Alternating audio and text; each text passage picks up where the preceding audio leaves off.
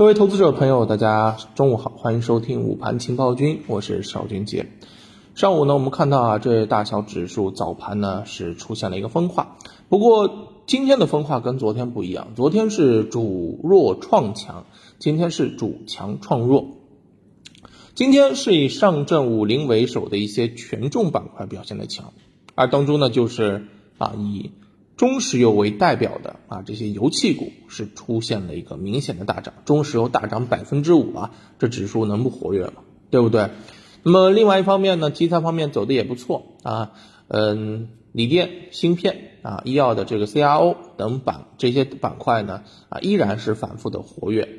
那么从啊目前来看啊，整体的这个啊市场的这个格局依然是非常的健康和积极。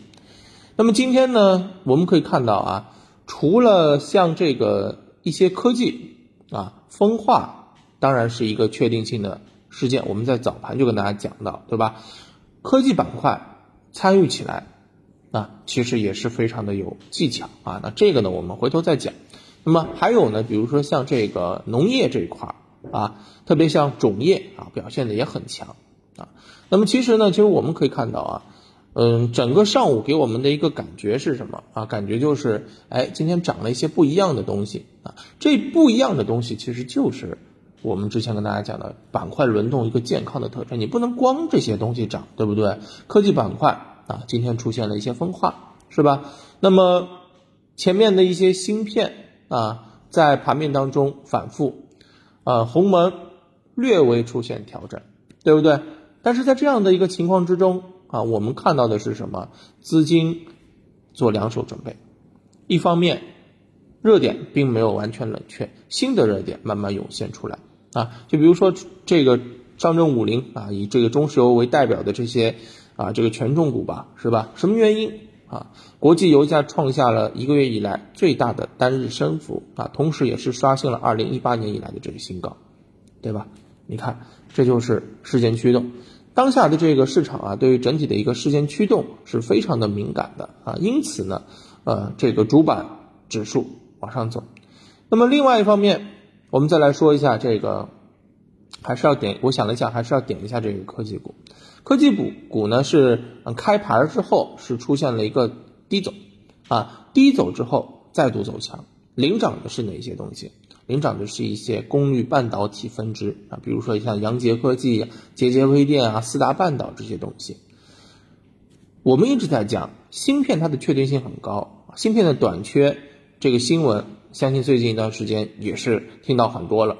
最初机构预测啊，芯片问题今年可能会缓解，到了今年啊，又说啊，这个要到明年才行，确信已经是成了一个全球性的问题，不在中国，而且的话呢。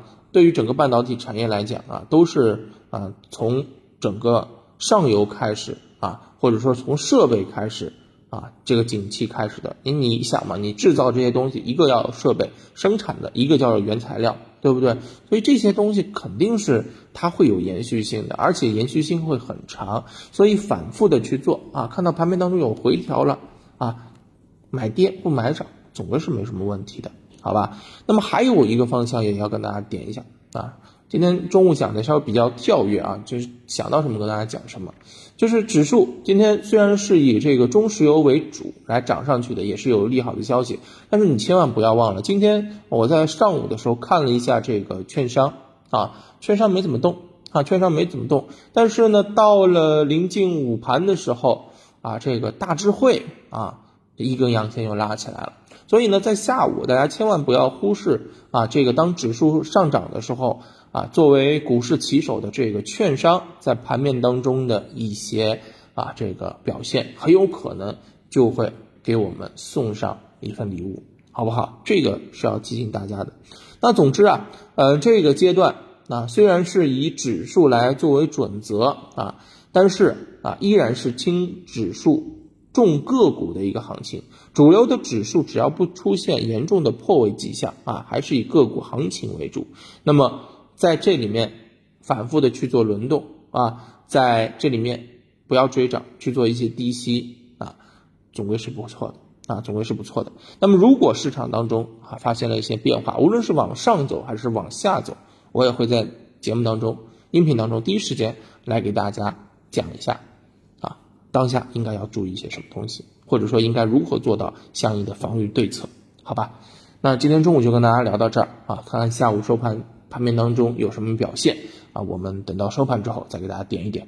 行，感谢大家的收听，我们啊一会儿见，拜拜。